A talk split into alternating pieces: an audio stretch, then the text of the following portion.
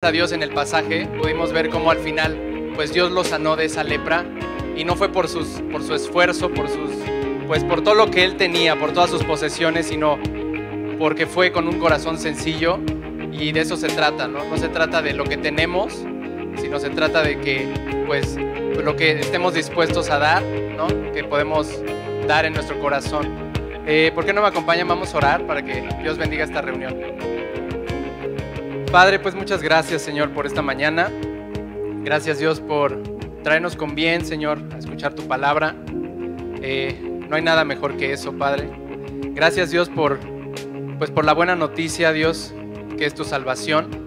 Te pedimos Dios que si hay alguien aquí por primera vez, Dios, que tú abra su corazón, Dios. Padre, que, que, tú, que tú lo toques, Señor, y que pues Él acepte esta salvación tan grande, Dios. Gracias, permítenos disfrutar, Dios. Estamos aquí para, para alabarte, para dar nuestro corazón, Dios, y permítenos estar atentos. Gracias en el nombre de Jesús. Amén. Pues bueno, este, pues vamos a empezar. Champion, ¿por qué no pasas? ¿Por qué no le damos un aplauso a Lanis? Que viene aquí de, de último momento. Gracias, Champion. Buenos días. ¿Sí me escucho bien? Ay, creo que esto estorba un poco.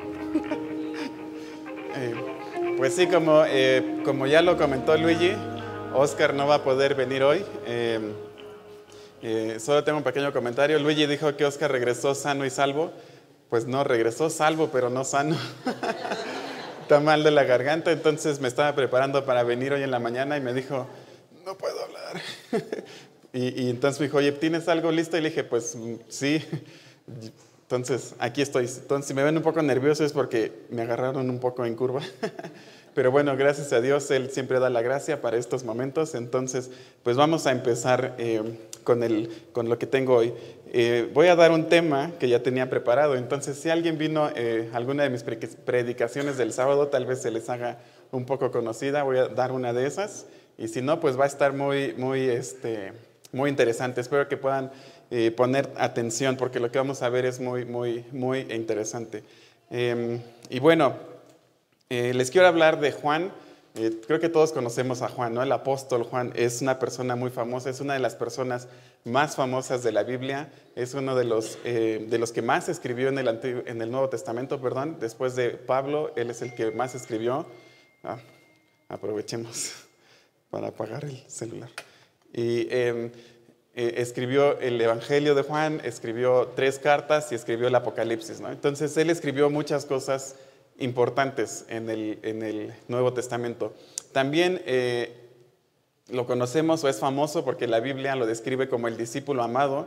Siempre que leemos Juan dice, eh, bueno, el Evangelio de Juan dice eh, el discípulo amado, ¿no? Y estaba junto a Jesús, el discípulo amado, el discípulo a quien Jesús amaba, etcétera, ¿no? Ese es como, digamos, él se describe, ¿no?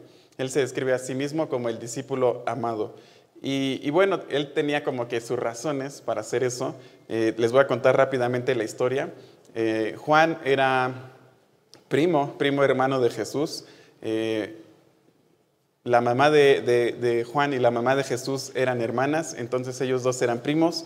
Entonces sí era muy probable que eh, Juan sintiera un cariño muy especial hacia Jesús y también Jesús hacia Juan, ¿no? Porque Juan cuando, digo, Jesús cuando empezó su ministerio tenía 30 años y Juan tenía aproximadamente 17, 18 años. Eh, entonces, pues yo supongo que Juan, digo que Jesús lo veía como pues prácticamente su hermano menor o tal vez incluso hasta un poco como su hijo, ¿no? Eh, entonces Juan era, eh, pues sí, es una persona muy importante. Eh, de hecho, es descrito como el mejor amigo de Jesús en estos, eh, pues cuando estuvo en la tierra fue el mejor amigo de Jesús. Siempre estuvo Juan junto a él. Incluso Juan fue el único de los discípulos que estuvo junto a Jesús el día que lo crucificaron. En la crucifixión, en la cruz, Juan fue el único que estuvo ahí. Todos los demás discípulos corrieron, se escondieron y unos lo estaban negando, otros estaban escondiéndose, otros estaba quitando la vida, pero Juan fue el único que estuvo junto a Jesús el día que murió en la, en la cruz. También Juan fue uno de los primeros que, que fue a la tumba cuando Jesús resucitó. Eh, Juan y Pedro fueron de los primeros que fueron. Entonces Juan sí era una persona muy importante. Y bueno, al final de sus días Juan tenía cuando escribió el Apocalipsis, cuando escribió las cartas, Juan aproximadamente tenía 90 años, ya era todo un anciano. Eh, él eh, vivía en Éfeso, él ahí tenía su iglesia, ahí desde ahí él, trabajaba, digamos, ahí era su ministerio. Eh, obviamente el, gobierno romano no lo quería, entonces trataron muchas veces de matarlo, no pudieron matarlo. entonces para, digamos, callarlo, lo mandaron, lo exiliaron a la isla de Patmos, y esto solo es muestra de que no podían matarlo porque los romanos en ese tiempo no eran de que, bueno, nos caes mal y te mandamos a otra isla. Pues no, ellos mataban a la gente no se molestaban con mandarlos a otro lugar. Pero no podían matarlo, entonces lo mandaron a ese lugar y desde este lugar Juan escribió eh, el Apocalipsis. Y era tan importante su relación con Jesús que en ese momento eh, Jesús regresa, digamos, a la tierra por un momento y habla con Juan, ¿no? Y le dice, Juan, escribe todo lo que te voy a decir, escribe el Apocalipsis, ¿no? Era tan cercana su relación que, digamos, 90 años, bueno, 60 años después de que murió, Jesús decide venir a visitarlo. Y bueno, digamos que esta es más o menos rápidamente la historia de Juan, ¿no? Juan, cuando, cuando, como les dije, Juan cuando empezó a seguir a Jesús como su discípulo, bueno, antes de esto él era discípulo de Juan el Bautista, que también era su primo, eh, después se cambia con Jesús, o bueno, ve a Jesús, Jesús le dice, sígueme, y Juan decide seguir a Jesús. Esto pasó cuando Juan tenía aproximadamente 17, 18 años, y desde ese momento hasta el día de su muerte, Juan siguió a Jesús eh, con todo su corazón. En estos momentos Juan era una persona, eh, pues lo describe la Biblia como, bueno, no lo describe así, pero por la forma en la que actúa Juan era una persona muy impetuosa, muy, incluso tal vez un poco arrogante, y y bueno, era tan apasionado, digamos, en lo que hacía, que no sé si se acuerdan el sobrenombre que Jesús le puso a Juan y a Jacobo, que eran, Jacobo era hermano de Juan, Jesús les puso los hijos del trueno. ¿no? imagínense cómo eran que Jesús les puso hijos del trueno. Seguramente sí eran personas muy, muy apasionadas. Eh, y bueno, eh, todo esto es para que más o menos entremos en materia, entremos en el contexto. Pero yo les quiero hablar de la primera carta de Juan que él escribió cuando ya era un poco viejito, como les digo, ya tenía 90 años aproximadamente, y él decide escribir sus cartas porque ya en este momento había gente que no, que no había conocido a Jesús así físicamente, ya era como la segunda o tercera generación de cristianos que había en la tierra, y no, no, no muchos de ellos no conocieron a Jesús. ¿no? Eh, de hecho, en estos momentos Juan era el último discípulo que quedaba vivo, el último que, que había estado con Jesús. ¿no? Entonces empezaron a surgir muchas nuevas ideas, muchas filosofías, muchas ideas y muchas cosas tal vez un poco equivocadas o muy equivocadas de lo que Jesús había enseñado. Entonces Juan decide escribir estas cartas como para corregir lo que la gente estaba diciendo y decide escribir también su evangelio para decir, a ver, todo lo que está contando Jesús no es cierto, yo estuve ahí y esto fue lo que pasó. Y bueno, para entrar al tema de hoy, voy a leer eh, de la primera carta de Juan, yo lo voy a leer, eh, nada más me ponen atención, o si quieren seguirme. Voy a leer Juan 2, del 12 eh, al 17. Dice, os escribo a vosotros, hijitos, porque vuestros pecados os han sido perdonados por su nombre. Os escribo a vosotros, padres, porque conocéis al que es desde el principio.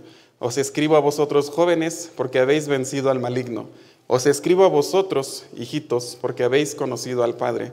Os escribo a vosotros, padres, porque habéis conocido al que es desde el principio.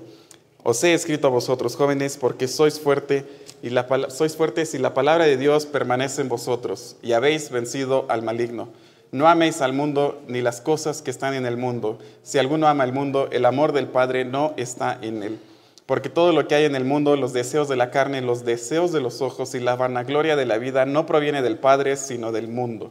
Y el mundo pasa y sus deseos, pero el que hace la voluntad de Dios permanece para siempre. Esto es lo que Juan escribió. Y bueno, vamos a ir como por partes. Uy, necesito una tela un poco más grande. Eh, ahí está. Listo. Eh, vamos a ir como por partes. ¿no? Imagínense eh, que estamos todos reunidos en una reunión, digamos, familiar con Juan. Eh, no sé si ustedes en su familia acostumbren a hacer reuniones familiares de vez en cuando, cuando tienen que tratar algún tema importante, cuando sucedió algo en la familia y entre todos tienen que tomar una decisión. No sé, algún evento así que dicen, a ver, nos tenemos que reunir todos en familia y vamos a platicar ¿no? de lo que está sucediendo. Imagínense que estamos en un momento así con Juan. Eh, pero digo, no es tan solemne como que haya habido algún problema, sino simplemente decidimos ir a visitar a Juan, porque Juan es nuestro abuelo, ya tiene 90 años, decidimos ir a visitarlo y, estamos reunidos alrededor de, la mesa con Juan. ¿no? Eh, como les digo, a este, estas alturas Juan ya tiene 90 años, eh, ya es un abuelo, tal vez ya es un bisabuelo. Eh, y bueno, vamos a visitarlo y todos somos felices en la casa de Juan porque eh, él, y no sé, tal vez en ese momento vivía su esposa o no, pero tal vez supongamos que sí, él y nuestra abuelita son muy buena onda y nos dan cosas y nos cuidan, nos, nos dan de cenar, nos dan un chocolate eh, nos tratan bien y Juan es una persona que le gusta darse a los demás, que le gusta darse a sus nietos, que le gusta eh, hablar con sus nietos y lo más importante, le gusta como transmitir su conocimiento a, los, a sus jóvenes nietos o bisnietos. ¿no? Em, y bueno, como les decía, eh, Juan al principio de su vida, cuando digamos empieza su historia en la Biblia, pues vemos que es un joven egoísta, un joven arrogante, eh, y, como todos nosotros, él tenía deseos pues egoístas, ¿no?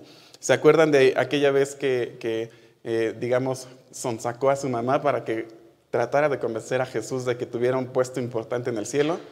Eh, en, otra, ocasión fueron a predicar a un pueblo, no lo recibieron, y Juan dijo, Jesús, tenemos que mandarles fuego del cielo a esas personas, ¿no? O sea, si era, una persona muy, muy impetuosa, ¿no? Pero ya a estas alturas, después de haber eh, caminado tanto con Dios, era todo lo opuesto, ¿no? Era una persona amorosa, era una persona que se daba y era una persona que cuidaba y se interesaba en los demás, ¿no? Entonces, imagínense que llegamos a su casa eh, y nos dice, ok, pásenle, pásenle, siéntense, pónganse cómodos. Y no sé, estamos en su casa, de repente se va la luz, no hay televisión, no hay internet, no hay nada. Entonces todos estamos reunidos en la mesa y, decimos, oye, Juan, pues cuéntanos historias, ¿no? De cuando tú eras joven, de cuando estabas chiquito. Cuéntanos cómo era estar con Juan el Bautista, cómo era estar con Jesús, eh, cómo era Pedro, qué pasó con ellos, eh, qué está pasando, ¿no? Eh, y, y, bueno, imagínense que estamos ahí, ¿no? En ese momento. ¿Y por qué les platico esto? ¿Por qué les pido que se imaginen esto? porque quiero que eh, quitar de nuestra cabeza esa imagen que nos han vendido de Juan, que, eh, o bueno, de cualquier eh, discípulo, que los vemos en las pinturas y los vemos como personas como muy solemnes o muy, no sé, personas como muy inalcanzables o personas que no, no, no existen, ¿no?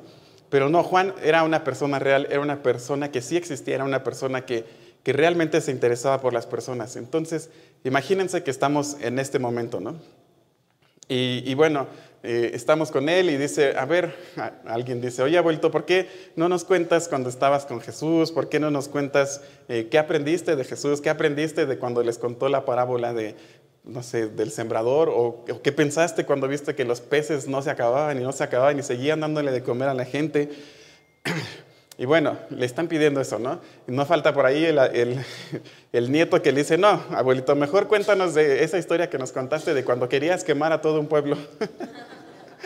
Eh, o, cuéntanos cuando querías eh, tener un puesto en, el cielo y que Jesús te regañó.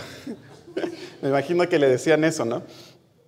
Y, y Juan dice, a ver, no, ya sé, les voy a contar algo muy, muy importante. Y necesito que me pongan atención porque esto que les voy a decir va a ser muy útil para toda su vida y para que lo transmitan a otras personas. Y bueno, durante todas sus cartas, o bueno, en todas las cartas que escriben, las tres cartas que escribe, no sé si notaron el, tono con el que está escribiendo. Está escribiendo con muchísimo cariño y con muchísimo amor, ¿no? Está diciendo hijitos, eh, no sé, cosas así, palabras muy cariñosas, ¿no?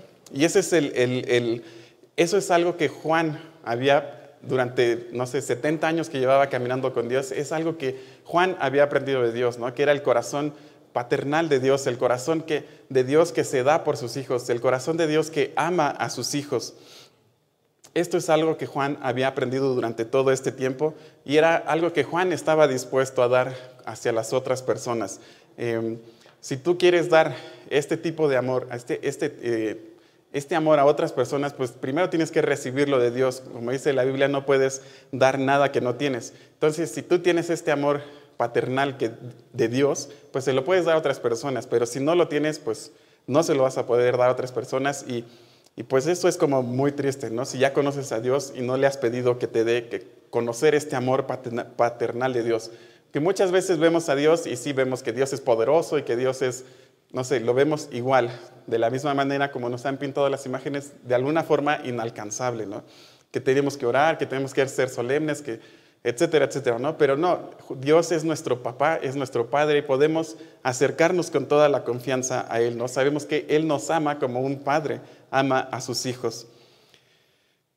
Y bueno, Juan conoce este amor, ¿no? Él, lo vio de primera mano con Jesús, cuando andaba con Jesús, cuando vio cómo Jesús lo cuidaba y después lo vio eh, a través de Dios, ¿no? Y bueno, eh, durante este pasaje, que no sé si se dieron cuenta que parece que es muy repetitivo lo que está diciendo Juan, ¿no? Pero bueno, ahorita lo vamos a ir viendo parte por parte. Y primero vamos a ver eh, Juan 2.12, que dice, eh, 2.12, 13, dice, 2.2, 13, perdón, dice, ah, ¿si está ahí? Así. Ah, Os escribo a vosotros, hijitos, porque vuestros pecados han sido perdonados por su nombre. Y en el otro versículo más adelante dice, os escribo a vosotros hijitos porque habéis conocido al Padre. O sea, Juan se está dirigiendo, digamos, eh, de dos maneras a las personas. Aquí está hablando en general, a todo el mundo. Él está hablando a todas las personas.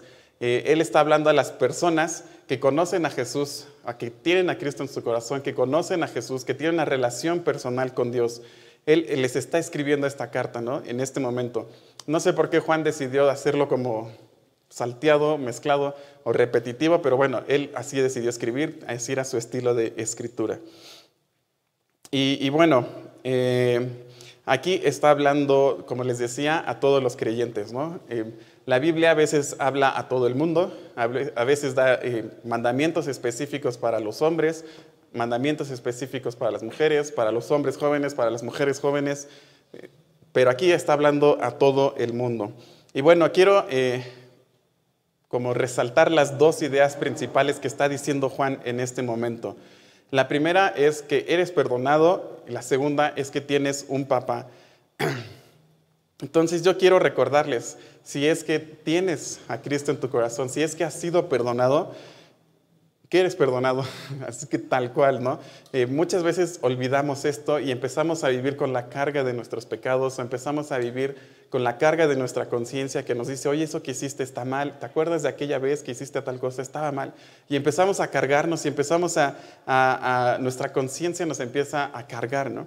Eh, y, yo sé que todos hemos hecho cosas equivocadas, ¿no? Yo sé que todos hemos hecho cosas de las que nos arrepentimos, todas hemos hecho cosas que sabemos que hemos lastimado a otras personas, todos hemos dicho cosas que nos gustaría que las palabras que dijimos tuvieran como una cuerda para poderlas regresar. Y, muchas veces esto nos, nos, empieza a cargar, ¿no? Y nos, empieza, nos empezamos a sentir tristes, nos empezamos a sentir deprimidos.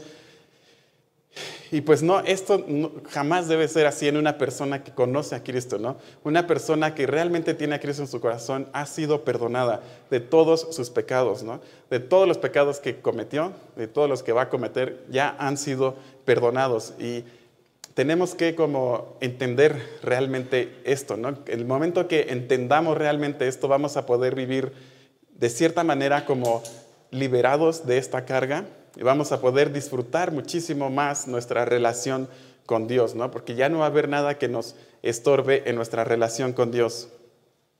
Y bueno, todos sabemos que en cualquier religión tenemos que hacer algo para ganarnos ese perdón, tenemos que hacer algo para, que, para tener a Dios contento, ¿no?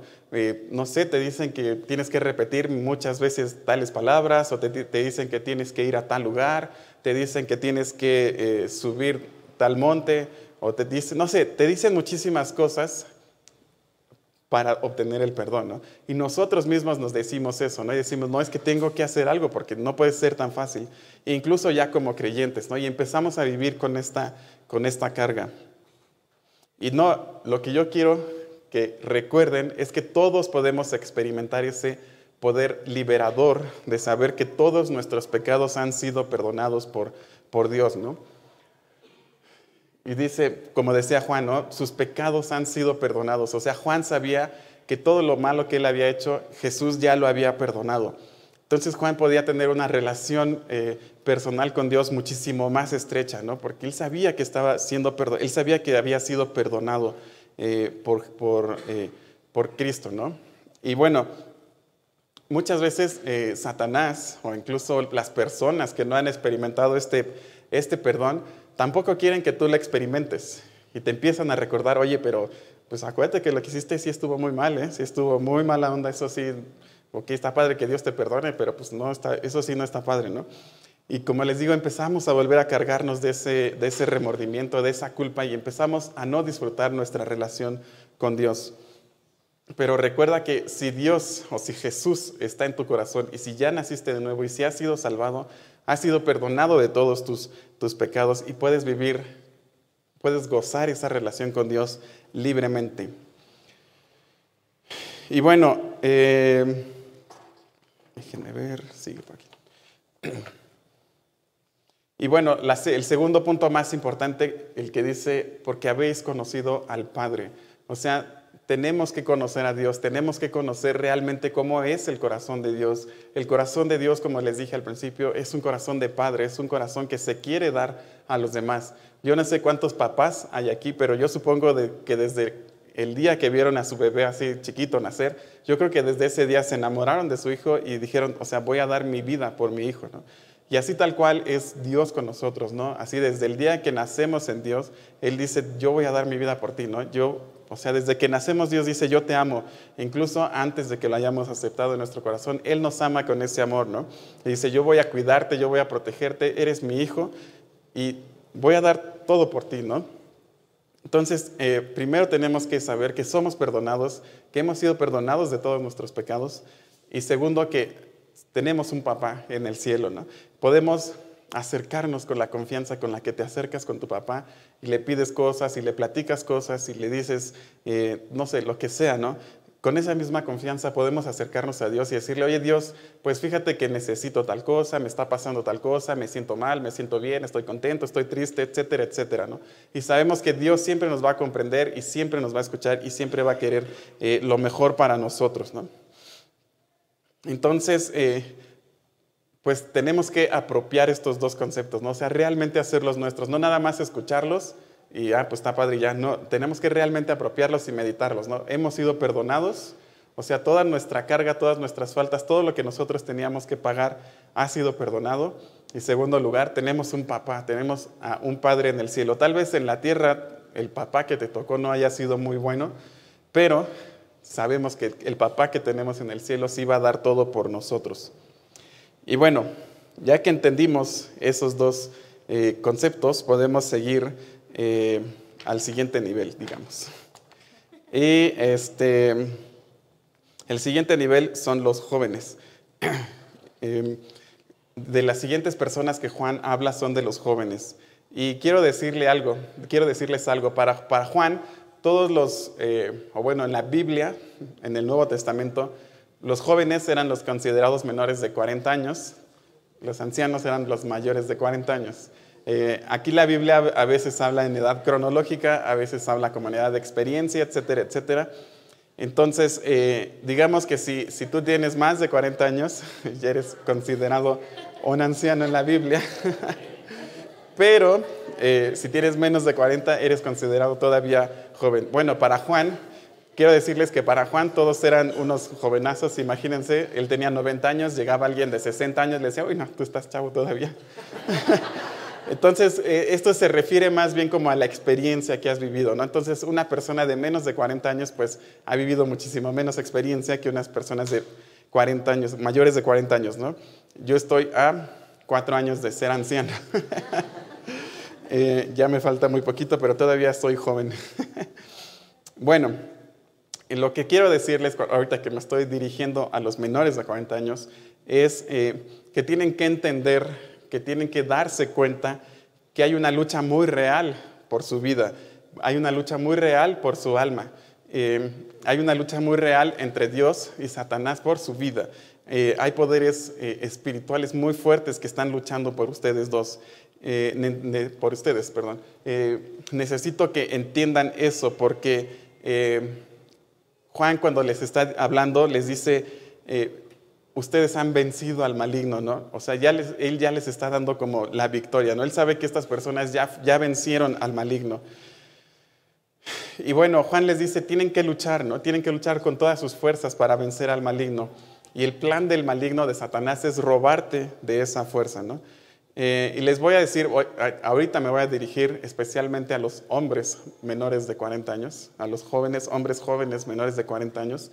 Y en unas eh, estadísticas que estuve viendo que están muy interesantes, una comparación entre hombres y mujeres. Y esta estadística decía que cada vez hay más mujeres que hombres en la iglesia, yendo a la iglesia. Hay más mujeres que hombres entrando a trabajar. Hay más mujeres que hombres eh, tramitando su licencia por primera vez, su licencia de conducir. Y hay más mujeres que hombres entrando a la universidad. Eh, ¿Qué quiere decir esto? Que tenemos una generación completa de hombres totalmente distraídos de sus responsabilidades. Y bueno, ahora no quiero que me malentiendan, me da mucho gusto que las mujeres puedan hacer todo esto, está muy padre, qué buena onda. Pero como les digo, me estoy dirigiendo a los hombres, ¿no? ¿Qué está pasando con los hombres? O sea, por un lado, no están entrando a la universidad, por lo tanto, no están haciendo una carrera con la que puedan mantener a su familia. Eh, no están obteniendo su licencia de conducir, por lo tanto están pensando que tal vez su mamá o su esposa los va a estar llevando a donde tengan que ir. Eh, no están, eh, ¿cómo se dice? no están entrando al trabajo, como les decía, no están trabajando tanto como antes, lo que quiere decir que, pues no sé, tal vez están viviendo de su mamá, tal vez están viviendo de su esposa, o no sé, de sus hermanos, no sé, no se están haciendo responsables de su vida y por lo tanto pues no van a poder mantener una familia y no van a poder ayudar a personas que tengan la necesidad. ¿no? Pero lo más triste de esto es que hay más mujeres, bueno, hay menos hombres, cada vez hay menos hombres yendo a la iglesia. O sea, si ahorita hiciéramos un censo, estoy seguro que habría más mujeres aquí que hombres. ¿no? Eh, casi siempre son más las mujeres que, que, van a la iglesia que los hombres. Y esto es muy triste porque los hombres no, no, están agarrando, no están obteniendo, no están teniendo esa responsabilidad que deben de tener. Em, para las mujeres jóvenes cada vez es más difícil encontrar un hombre que sea responsable, que sea trabajador, que sea un buen eh, creyente con el que se puedan casar. ¿no? Eh, cada vez es más, más difícil encontrar hombres así. ¿no? Eh, los hombres de hoy cada vez están tomando menos responsabilidades y viven totalmente distraídos en lo que el mundo les ofrece, ¿no? La televisión, el celular, los videojuegos, el equipo de fútbol, etcétera, etcétera. Estamos siendo distraídos por esto. Y quiero decirles que esto no es nada más que el ataque del diablo para distraer a los hombres, ¿no? Ahora, no está nada de malo tener un hobby, está padre que te guste hacer ciertas cosas, eh, pero debes de pensar en qué momento esto está quitándote tiempo de tus responsabilidades, ¿no? Y bueno, es tan real esta lucha que estaba viendo que el 40% de los niños que nacen hoy nacen fuera del matrimonio y estos números siguen aumentando, ¿no? Quiere decir que el 40% de los niños hoy se van a ir a dormir sin que sus papás le den un beso, le digan, hijo, te quiero mucho, le dé su beso y lo ponga a dormir. O sea, me refiero al papá hombre. Eh, y los hombres están dejando cada vez más sus responsabilidades y estas responsabilidades o se las están pasando a la esposa, que sea la esposa la que dirija el hogar, se la están pasando a la mamá, que sea la mamá eh, quien lo mantenga, o se los están pasando a la escuela cuando dicen, ok, la escuela que eduque a mis hijos, eh, se lo están pasando al gobierno cuando dicen, ok, el gobierno que mantenga a mis hijos, se lo están pasando a las cárceles cuando dicen, la cárcel que sea quien corrija a mis hijos. O sea, el, hombre cada vez está tomando menos responsabilidades. Y bueno, lo que quiero decirles es que nosotros, los hombres jóvenes, tenemos que tomar estas responsabilidades que Dios nos ha dejado. Eh, tenemos que tomar la responsabilidad, si eres soltero, tienes que tomar la responsabilidad de tu propia vida, tienes que ser eh, capaz de mantenerte a ti mismo, tienes que ser capaz de sostenerte a ti mismo y eh, ya después de eso pensar en obtener responsabilidades más grandes como tal vez una esposa o tal vez hijos. ¿no? Eh, entre más vayas obteniendo tus responsabilidades, más vas a darte cuenta que el plan de Dios es que te hagas responsable, ¿no? Y, esto es lo que más le agrada a Dios, ver hombres jóvenes que empiezan a tomar su responsabilidad. Em, ¿Y saben por qué es el ataque tan fuerte para estas personas, para este grupo de personas? Porque el diablo, Satanás, sabe que si te afecta a ti, puede afectar a dos, tres, cuatro generaciones después de ti. Eh, tal vez tú seas una persona que no toma sus responsabilidades, no lo haces con tus hijos. Cuando tengas tus hijos van a hacer lo mismo que tú y tus nietos, etcétera, etcétera, ¿no? Em, y bueno, eh, el diablo sabe, Satanás sabe que si tú tomas tu lugar, sabe que si tú tomas tu responsabilidad, puede ser de gran impacto a tu familia, a, las generaciones que vengan después de ti, puede ser de gran impacto al ambiente que te rodea, no sé, tu escuela o tu trabajo o incluso tu familia, ¿no? Por eso es tan fuerte el ataque a estas personas, ¿no? A este grupo de personas. Y, bueno, eh, y cuando entiendes que Dios tiene un plan para ti, entiendes que tienes que cumplir con ese plan, ¿no? Debes de tomarte de la mano de Dios y luchar contra el maligno que quiere eh, desactivarte, ¿no? Eh, quiere hacer de ti una persona inútil. Eh, a mí no me gusta usar la palabra inútil porque yo sé que todos somos útiles, por eso digo que, Dios, que el diablo quiere desactivarnos, ¿no? O sea, quiere quitarnos esa utilidad que tenemos y totalmente desactivarnos. Y mientras más tiempo pasemos en las distracciones, menos tiempo vamos a pasar en nuestras responsabilidades. Em, y bueno, si tú eres un hombre joven que está en este rango de edad, pues lo que puedes hacer es llegar eh, a tu casa hoy y pedirle a Dios que te ayude a tomar estas responsabilidades, que te dé la fuerza para luchar contra esto, contra el maligno que quiere robarte de tu vida, que quiere desactivar tu vida. Em, la diferencia entre un hombre y un niño es que el hombre sabe eh, obtener o sabe eh, pues hacerse responsable de lo que, lo que tiene que hacerse responsable en la vida. ¿no? no tiene nada de malo tener 15 años y actuar como una persona de 15 años. Lo malo es cuando tienes 25 años y sigues actuando como una persona de 15 años, o 35, 45 años y sigues viviendo como una persona de 15 años, ¿no? Incluso hoy les dicen los chavorrucos. Son chavos que no hacen nada. Eh, y, piensan que ya tienen 30 años y piensan que siguen teniendo 15 años, ¿no? Esto es muy, muy, muy triste, ¿no? Entonces, si tú tienes esto, eh, o si tú te sientes identificado con esto, pues ve con Dios y dile, oye Dios, sabes que yo sí me quiero hacer responsable de lo que tengo que hacerme responsable. Ayúdame a hacerme responsable de mi propia vida para que en un futuro pueda hacerme responsable de la vida de otras personas. Y bueno, el plan del maligno es que tú tengas 20, 30, 40 años y sigas actuando como, 15, como si tuvieras 15 años. El plan del maligno es que tú seas una persona egoísta. El plan de Dios es que seas una persona generosa. El plan del maligno es que tú seas una persona consumidora el plan de Dios es que tú seas una persona que produce y que puede dar a los demás.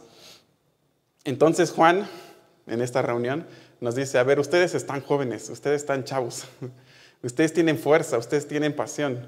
Eh, usen esta fuerza para luchar contra el maligno, usen esta fuerza para eh, para real, ustedes tienen toda la fuerza para poder luchar día tras día contra el maligno. Ya no están viejos que se cansen. Pues me imagino que Juan les decía, yo ya estoy viejo, ya me canso. Ustedes están jóvenes, necesitan usar eh, la palabra de Dios, necesitan aprender la palabra de Dios y usarla. Eh, necesito que luchen contra el, enemigo, ¿no? Eh, y bueno, em,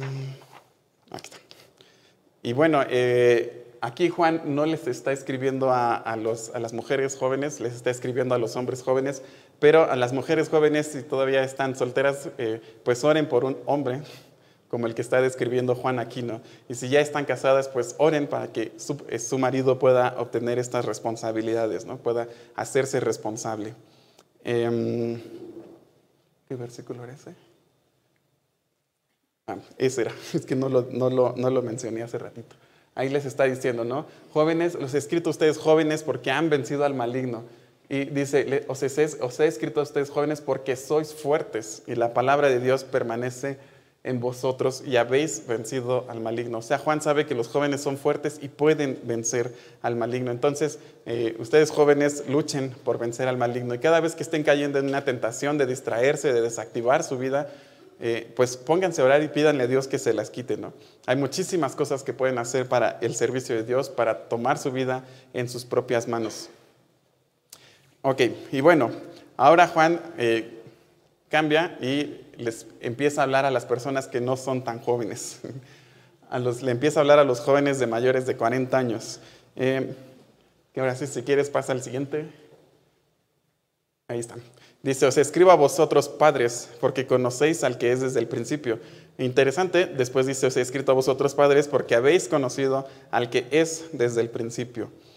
O sea, Juan escribe lo mismo en dos versículos, ¿no? Podríamos pensar que Juan, tal vez porque ya está viejito, se le olvidó que ya había escrito eso. O no sé, tal vez se podía haber ahorrado un versículo, no sé, eh, pensamos que es repetitivo. Eh, y bueno, pensamos que tal vez se le olvidó, no sé. Pero quiero decirles que no hay una sola, una sola palabra en la Biblia fuera de lugar, aunque se repita, no hay una sola palabra fuera de lugar. Y eh, tiene una razón muy especial esta, esta repetición. ¿no? Eh, eh, esta palabra que dice conocéis, que la dice dos veces, bueno, conocéis y conocido, esta palabra digamos que en el idioma original lo que quiere decir es, ustedes tienen la sabiduría que trae la experiencia. Eso es lo que quiere decir esta palabra, ¿no?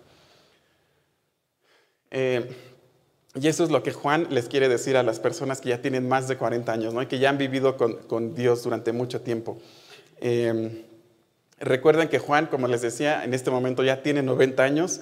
Eh, para él, una persona de 40 o 50 años, pues está muy joven todavía. Eh, y les dice, ustedes conocen al Padre, ustedes han experimentado el poder de Dios, ¿no? Por eso les está escribiendo, ustedes lo han experimentado, ustedes lo han sentido en su vida, ustedes han experimentado el poder de Dios en su vida. Eh, y bueno, ahora me quiero dirigir a las personas mayores de 40 años, ¿no?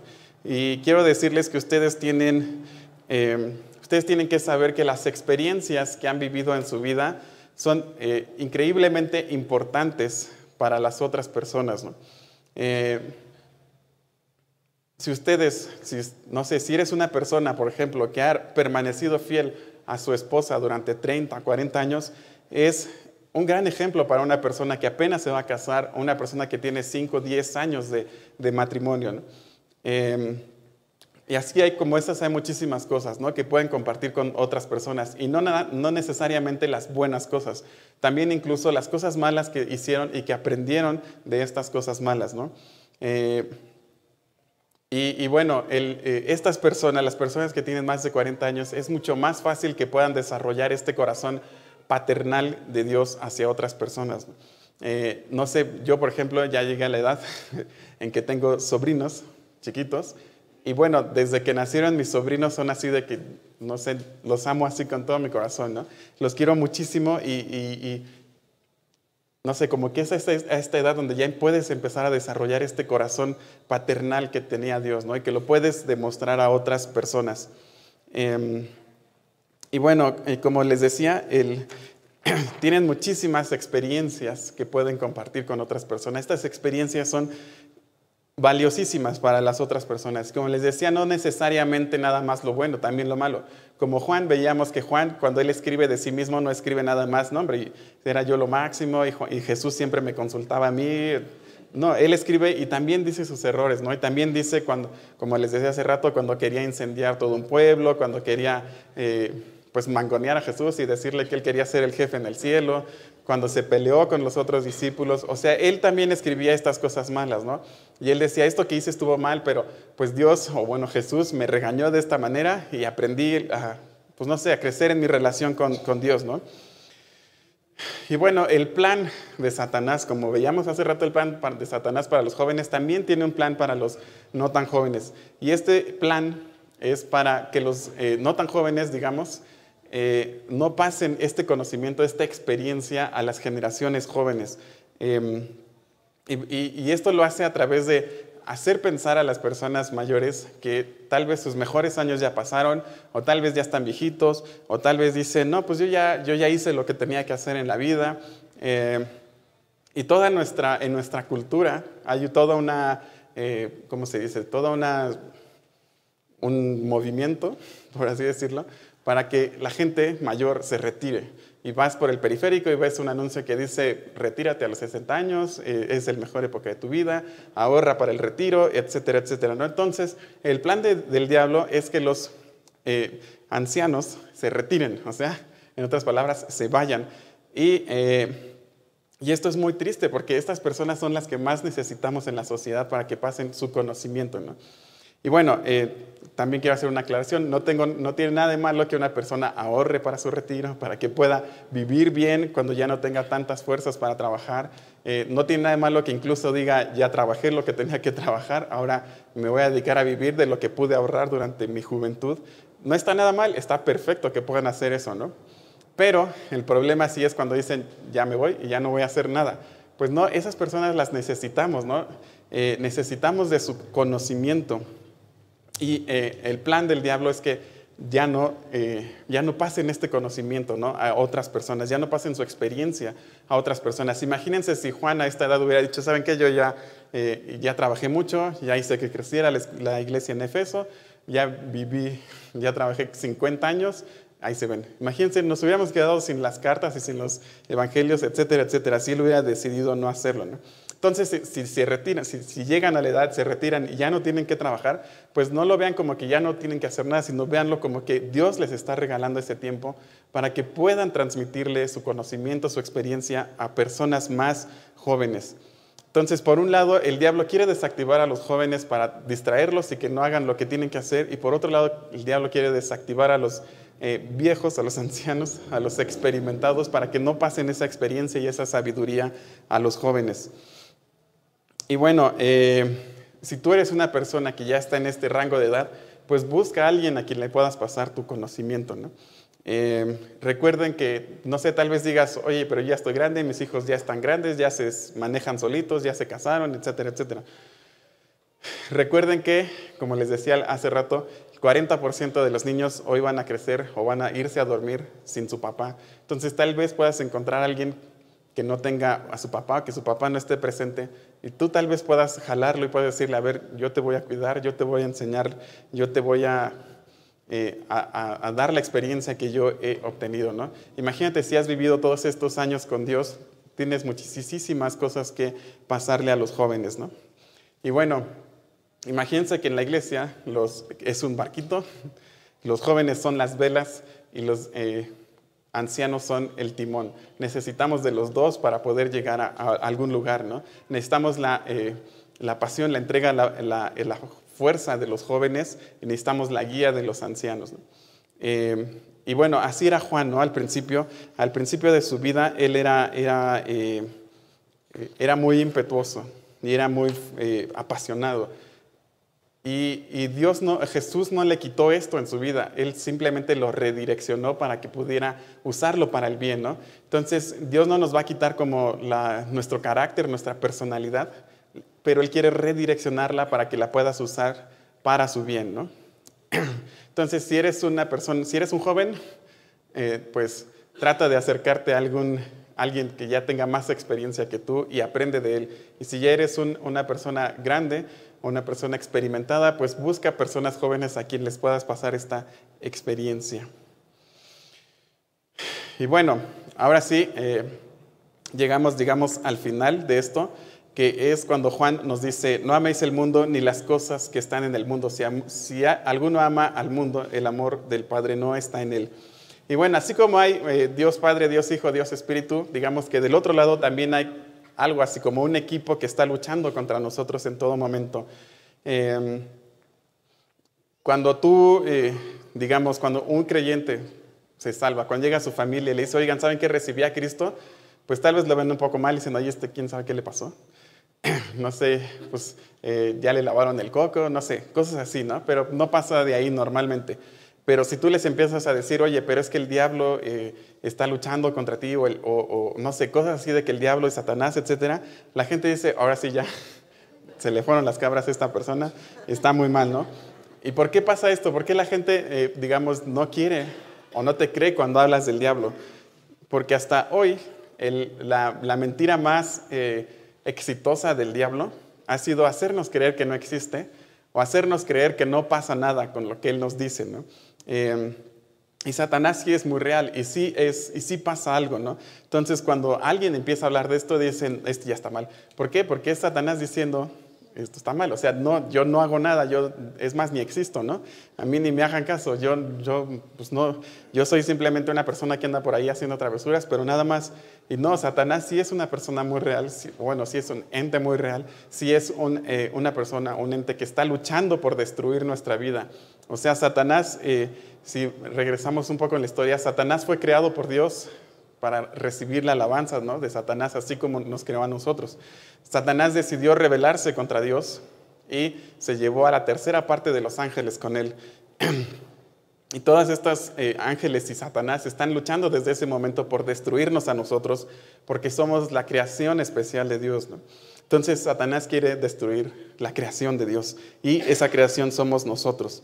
Em, y bueno, em, tenemos que estar muy conscientes que sí está Satanás luchando por destruirnos. Em, y muy, bueno, nosotros a veces, bueno, casi siempre cometemos dos errores. O pensamos mucho de Satanás o no pensamos nada de Satanás. ¿Qué quiere decir esto? Que cuando nos pasa algo, decimos, bueno, es que Satanás me hizo hacerlo. Yo iba caminando muy bien y él me empujó, o él me metió el pie y por eso caí. Y esto lo hacemos para evadir nuestra responsabilidad, ¿no? Y decir, no, a ver, un momento, lo que hiciste lo hiciste tú, ok, sí, Satanás te puso la tentación, pero tú fuiste el que hiciste lo que hiciste, que sabías que estaba mal, ¿no? Entonces, como que le queremos echar la culpa a Satanás de lo que eh, está pasando y no queremos tomar nuestra responsabilidad. Em, la otra forma es que pensamos muy poco en él. Entonces, cuando pasa algo malo en nuestra vida, ¿a quién le echamos la culpa? A Dios. Siempre es el, eh, Dios el primero que le echamos la culpa, ¿no? Y decimos, Dios, ¿por qué me estás haciendo esto? Algo malo, ¿no? Como si Dios pudiera hacer algo malo. Y se nos olvida que sí, Satanás está luchando por destruirnos. Y bueno, Satanás en su equipo, además de los eh, demonios, digamos, o los ángeles, tiene eh, los ángeles caídos, tiene al mundo, a la cultura. Él controla el mundo en donde vivimos, él controla la cultura en donde vivimos. Y este mundo y esta cultura van totalmente en contra de Dios. Todo lo que vemos en el cine, en las películas, en, la televisión, en la música, en el internet, etcétera, etcétera, todo eso está siendo controlado por Satanás y todo eso nos está diciendo que vayamos en contra de Dios, todo eso nos aleja de Dios. Em, y bueno, es por esto que un cristiano debe brillar y debe resaltar en una cultura, en esta cultura, porque un cristiano debe ir en contra de la cultura, ¿no? No debe de ir como a favor de la cultura, porque sabemos que esta cultura está siendo controlada por Satanás. Un cristiano debe ser valiente y detenerse y decir, no, a ver, esto está mal, yo voy a ir en contra de esto. Y en tercer lugar, también Satanás tiene otro aliado de su lado que es nuestra propia naturaleza y nuestra propia carne. O sea, nuestra propia naturaleza ha sido corrompida desde el día en que nacimos y esta naturaleza se revela contra Dios y eh, nos hace eh, luchar, bueno, nos lucha con nosotros para desobedecer a Dios, ¿no? ¿Cuántas veces nos ha pasado que decimos, ahora sí me voy a portar bien, ahora sí ya voy a dejar de hacer lo que está mal y pues, volvemos a caer, ¿no? Porque es nuestra naturaleza que, nos, que se revela contra Dios, ¿no? Y muchas veces pensamos que cambiando nuestro ambiente va a mejorar nuestra vida. ¿no? Decimos, tal vez si viviera con otra familia, tuviera otros amigos, tuviera otra eh, en otro país o tuviera otro trabajo, etcétera, etcétera, las cosas serían mejor.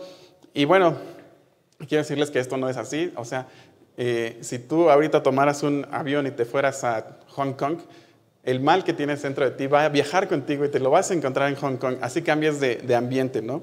Eh, recuerden que Adán y Eva vivían en un ambiente totalmente perfecto y aún así pecaron. Entonces el problema no es el ambiente, porque muchas veces decimos eso, no es que mis papás me hicieron pecar, mi esposa me hizo enojar, no sé, cosas así, ¿no? El mal está en nosotros y eh, nosotros tenemos que pedirle a Dios que nos ayude a librarnos de ese mal, ¿no? Eh, entonces, para terminar, ¿qué aprendemos de esta reunión con nuestro querido abuelito Juan. Eh, primero nos dice, a ver, ustedes creen en Dios, ustedes son de Dios, ustedes han sido perdonados por Dios, ustedes tienen un papá en el cielo poderoso que, los, que les puede ayudar en cualquier momento, que los ama, que los quiere proteger, que los quiere cuidar. Y bueno, si ustedes son jóvenes, luchen con esa fuerza y con esa pasión que tienen de jóvenes para vencer al maligno.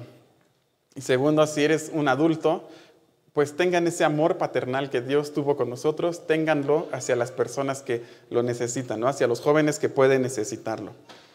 Y, y bueno, recuerden que este enemigo está compuesto de tres partes, que es Satanás, el mundo, la cultura donde vivimos y nuestra propia naturaleza. Entonces, si quieren vencerlo, pues ya saben a quién atacar, ¿no? Eh, pero bueno, eh, si tú estás aquí por primera vez y digamos que no has entendido muy bien lo que he estado diciendo, quieres decir, yo quiero experimentar este amor de Dios, yo quiero experimentar este, el saber lo que es sentirse totalmente perdonado y totalmente liberado, pues quiero decirte que sí hay muy buenas noticias. O sea, a pesar de que nosotros hemos vivido toda nuestra vida en pecado, pues Dios nos ama, ¿no? Y Dios quiere tener una relación personal con nosotros. Pero este amor, digo, este pecado que hemos cometido no nos permite acercarnos a Dios. Lo bueno es que Dios proveyó de, una forma de podernos acercar a Él y este era a través de su Hijo Jesucristo. ¿no? Jesús eh, vino a la tierra, vino a morir por nosotros, Él vivió una vida perfecta, la vida que nosotros se supone que teníamos que haber vivido. Y al morir, Él pagó por nuestros pecados, por los pecados que nosotros hemos cometido, porque Dios nos ama y no quiere que nadie se pierda. Y, bueno, eh, al dar su vida, pagó por nuestros pecados. Eso es a lo que me refería con que todos nuestros pecados han sido perdonados. Pero bueno, si tú no tienes, si tú no has recibido este perdón de Dios, tienes que, eh, primero antes que nada, tienes que reconocer que has pecado delante de Dios. Todos hemos pecado de alguna manera o de otra, todos hemos pecado y este pecado nos separa de Dios. Y segundo, tienes que creer y confiar que este, este sacrificio que hizo Jesús en la cruz por nosotros es suficiente para llevarnos al cielo. Entonces, si tú crees, eh, como tal cual dice la Biblia, ¿no? si crees en tu corazón que Jesús es el Hijo de Dios y que Dios lo, lo levantó de los muertos, pues puedes ser salvo, ¿no? Eh, y puedes experimentar esta, esta paz que da el saber que has sido salvado y que tus pecados han sido perdonados. Eh, y bueno, ¿cómo se hace esto? Es muy sencillo. Simplemente tenemos que hacer una oración eh, en donde tú le digas a Dios que crees y que aceptas, primero que aceptas que eres un pecador y segundo que le estás pidiendo perdón a, a Dios y que aceptas el sacrificio que Jesús hizo en la cruz.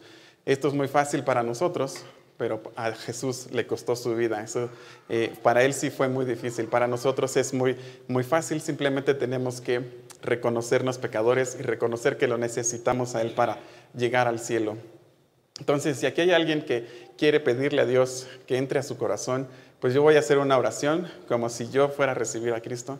Tú no tienes que hacer nada, simplemente repetir lo que yo voy a decir, repetirlo en tu corazón. La, eh, oración no tiene nada de mágico por sí misma, simplemente Dios va a ver tu corazón y va a ver qué tan eh, sincero estás siendo con Él. ¿no? Si, si, eres honesto y le estás pidiendo esto de corazón y sinceramente. Eh, entonces, pues vamos a orar, vamos a inclinar nuestros rostros para dirigirnos a Dios.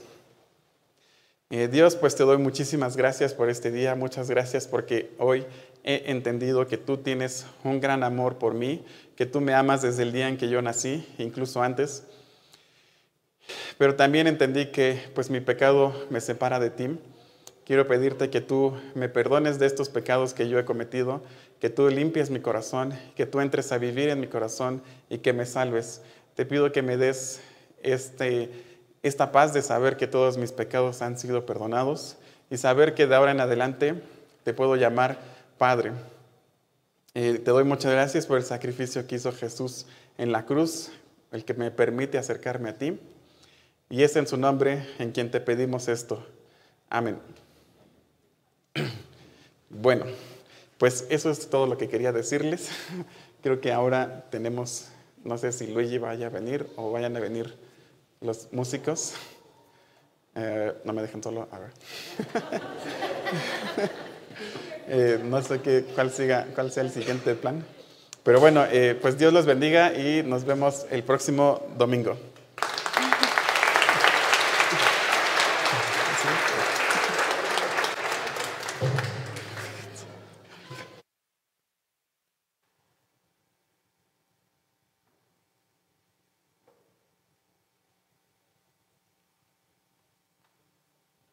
Es un poco tardada la cosa.